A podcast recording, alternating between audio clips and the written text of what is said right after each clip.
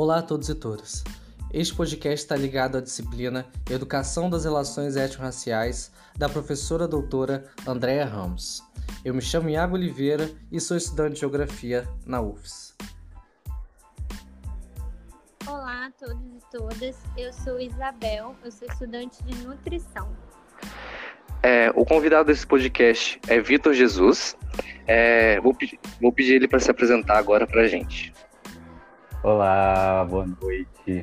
É um prazer estar com vocês. Meu nome é Vitor Jesus. Eu sou tecnólogo em saneamento ambiental pelo IFES, sou bacharel e licenciado em ciências sociais pela UFES, sou mestre em planejamento urbano e regional pelo IPUR na UFRJ e atualmente eu sou doutorando em ciências sociais pela UFES. Então, nós gostaríamos de saber o que é e por que é importante discutir o racismo ambiental. Perfeito, Isabela. O racismo ambiental, ele é um conceito que ele foi criado pelo movimento negro estadunidense na década de 70, no final da década de 70 início da década de 80, para denunciar uma ação que era muito recorrente, que é as empresas, quando elas tinham que despejar os seus poluentes, os seus lixos, os seus resíduos, elas escolhiam os territórios negros lá nos Estados Unidos.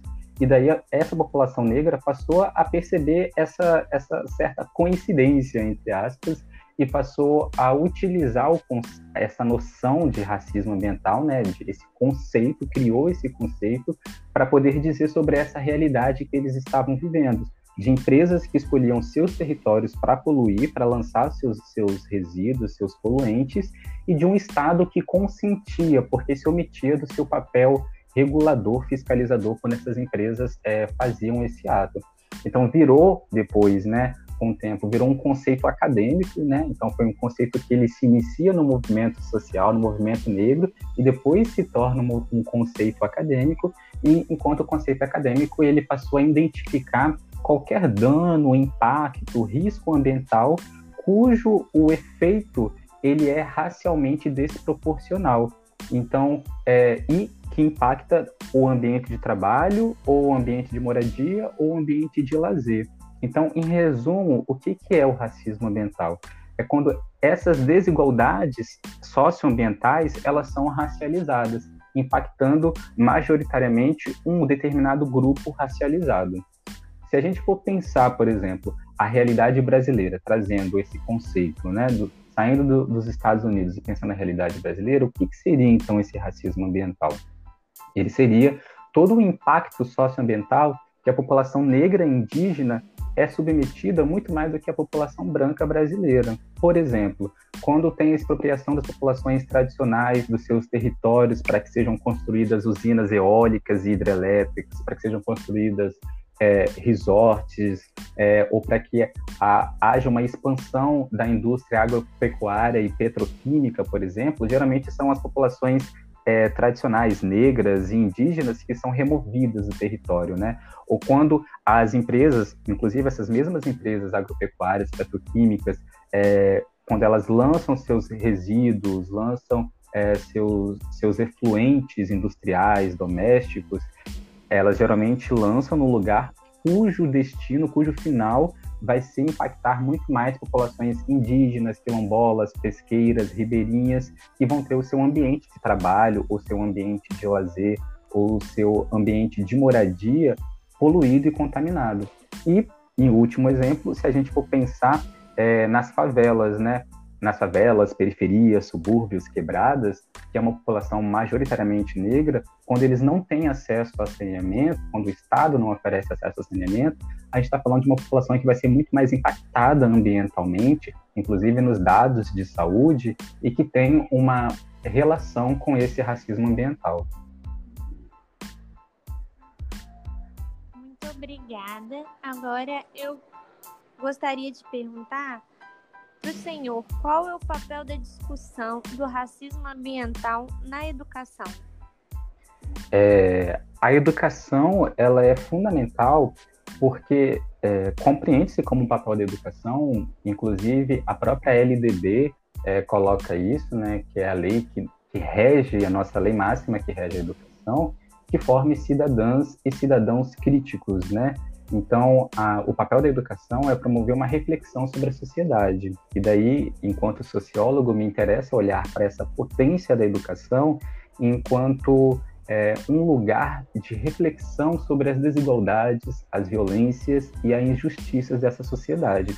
Então, o papel do racismo ambiental na educação, pensar o racismo ambiental na educação, significa conscientizar as pessoas é, para esses problemas socioambientais, é, conseguir nomear isso, porque muitas vezes a gente vive um problema e a gente não, é, não dá nome ou não compreende que aquilo de fato é um problema.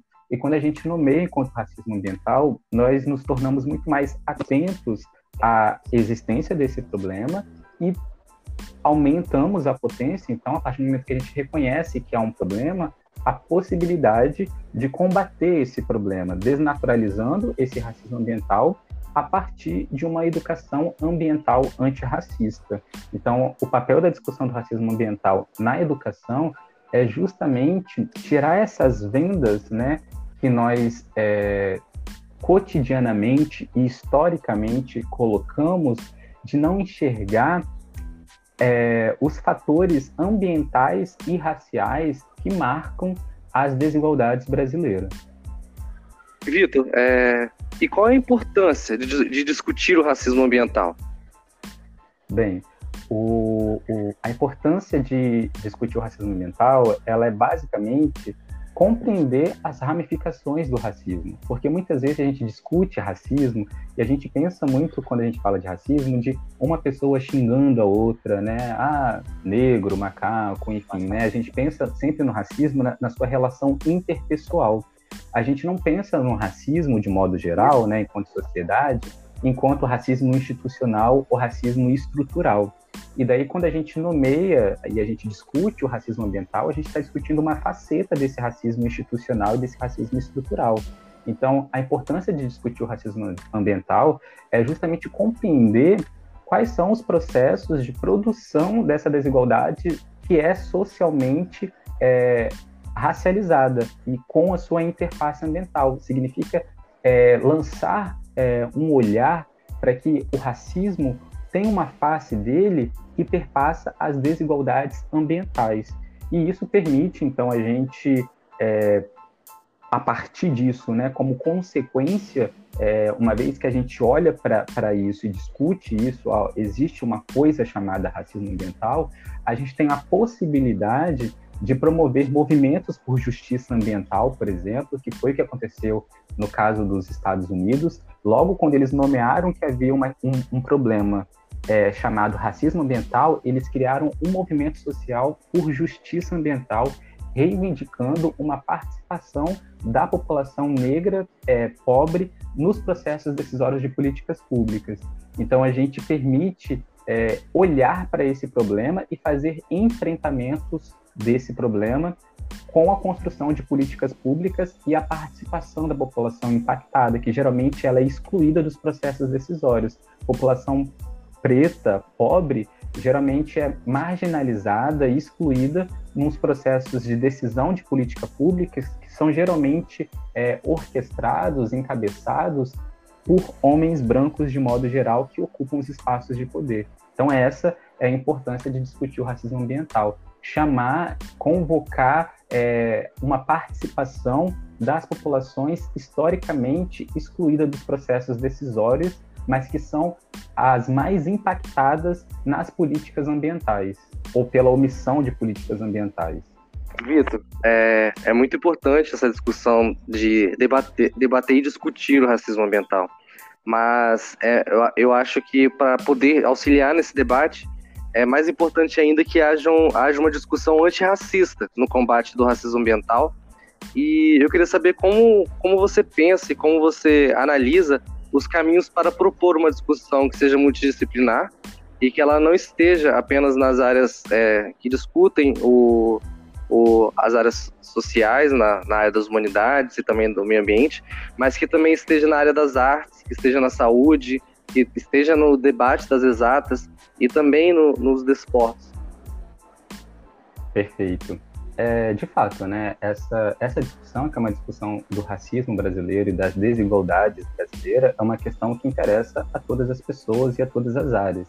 Porque na medida com que a gente compreende que o racismo ele é institucional e estrutural, significa que ele agencia e ele é operacionalizado por todas as profissões em todas as áreas, porque ele é institucional e ele é estrutural, porque ele, ele está nas pessoas, né? E daí isso implica um exercício muito maior da gente, independente da área que nós estejamos, que nós compreendamos é, o que, que é a nossa sociedade brasileira, que nós compreendamos o que, que é a nossa história de país, como que as desigualdades são construídas e quais são os Brasis dentro desse Brasil. Muitas vezes a gente vive numa bolha e a gente olha só para a nossa realidade. Existem muitas outras realidades gritando ao nosso redor, atravessando o nosso, o nosso cotidiano, e a gente não se dá conta, a gente não está é, atentos, atentas, atentes a isso. Então eu acho que é, obviamente não sou eu que vou, vou, dar uma resposta de qual é o caminho, mas acho que esse caminho ele se constrói coletivamente e se constrói com, é, pactuando um, um, novo modo de sociedade, uma sociedade que de fato seja democrática e republicana, né? Que nós passamos a escutar um pouco mais as pessoas, as pessoas comuns nos seus dias, nos seus territórios, é, nos seus cotidianos, essas pessoas que geralmente a gente não escuta, né? é, população em situação de rua, a população travesti, a população pobre periférica, a população negra, porque isso tudo é uma interface, né? As mulheres, como que a gente passa a escutar esses grupos que são marginalizados, estigmatizados, destituídos de direito, de dignidade e muitas vezes da própria vida, é, é uma tarefa de todas as áreas. Nas humanidades, que por tradição, vamos colocar assim, é, é a área que mais pensa né, sobre as questões sociais, sobre as injustiças, desigualdades, mas também a arte, por exemplo. Quando a gente pensa a potência de uma arte que seja engajada com o combate às desigualdades, com é, trazer para a gente outras narrativas, outras memórias, por exemplo, como faz o próprio rap, né? Quando eu penso na arte do Emicida, quando eu penso na escrevivência da Conceição Evaristo que vai para a literatura, ou quando eu penso numa produção audiovisual como do Adriano Monteiro, que pensa o racismo na infância, enfim, como que a, a arte é um, é um lugar, uma potência, uma possibilidade de emergir e trazer um outro olhar para narrativas que são historicamente silenciadas. Quando eu penso na saúde, por exemplo, a potência de pensar enquanto profissional, profissionais da saúde,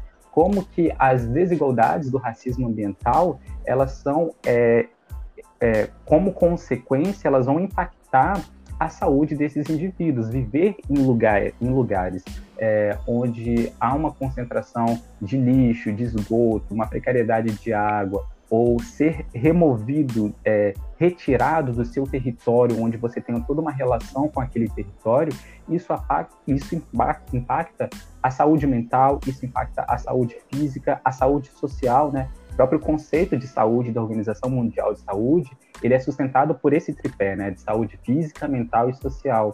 Então, todos os profissionais da saúde têm a possibilidade de lidar com o racismo ambiental e com todas as outras dimensões do racismo.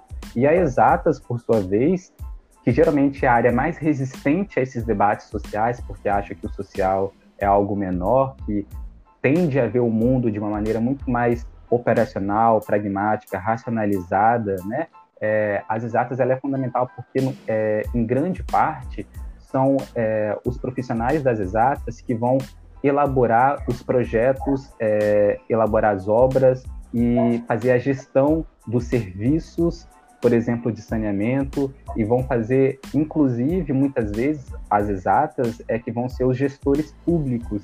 Então, é, essa discussão de racismo ambiental, mas toda a discussão do racismo, ela é uma discussão que perpassa todas as, as áreas de saberes, de conhecimento, porque, em última análise, ela não se trata de áreas, ela se trata de pessoas, se trata de nós compreendermos enquanto cidadãs, enquanto cidadãos, e como que a gente pode fazer, é, a partir das nossas profissões, a partir do lugar onde a gente atua, a gente pode fazer com que as desigualdades, as injustiças e as violências elas não sejam uma realidade.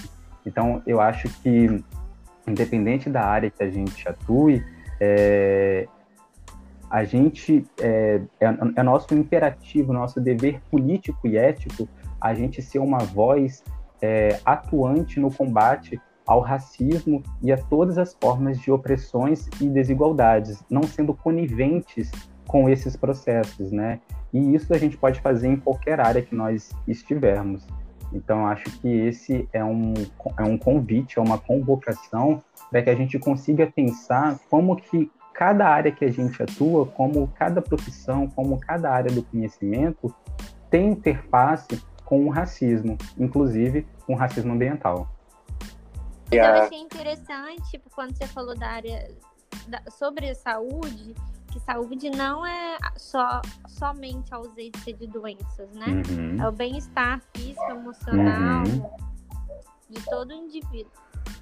É, e, e, isso, lá, lá, na geografia da saúde, né? Na, dentro da geografia, tem essa, essa área da geografia da saúde, tem uma, tem uma. Eu conheci ela no congresso uma mulher que ela fala sobre o, as barreiras geográficas, né, que são criadas pra, pelas pessoas que precisam do acesso à saúde, né? Uhum. E existem diversas barreiras que, que muitas vezes as pessoas têm dificuldades para chegar até essa saúde.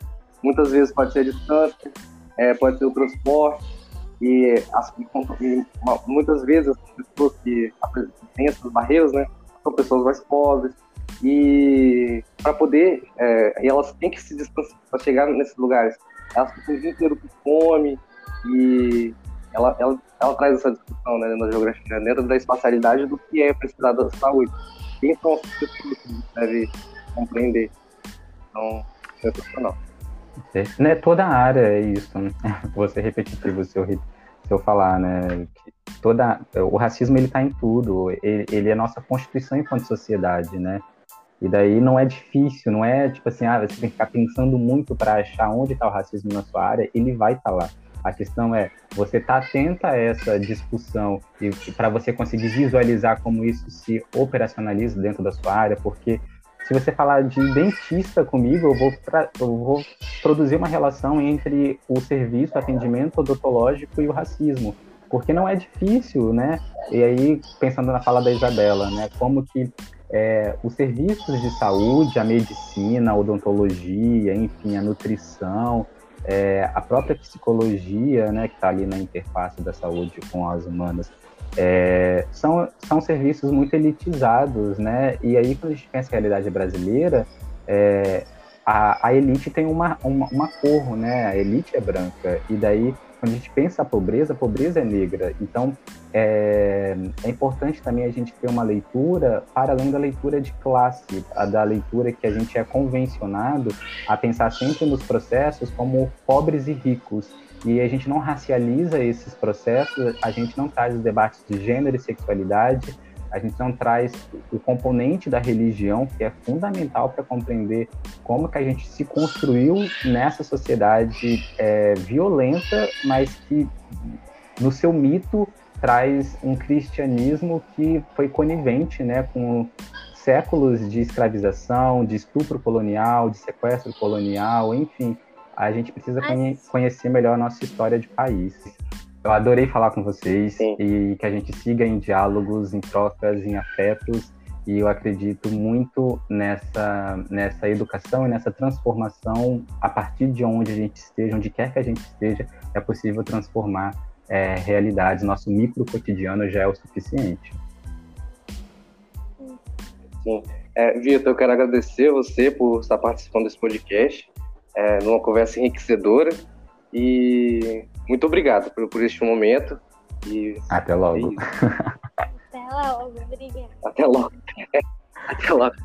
Tchau, gente. É, vou só, porque eu tenho processo de lá, salvar o, vídeo, o áudio aqui agora. tá bom? Tchau, tchau. Tchau, gente. Beijo, beijo. Muito obrigado, hein? Beijo.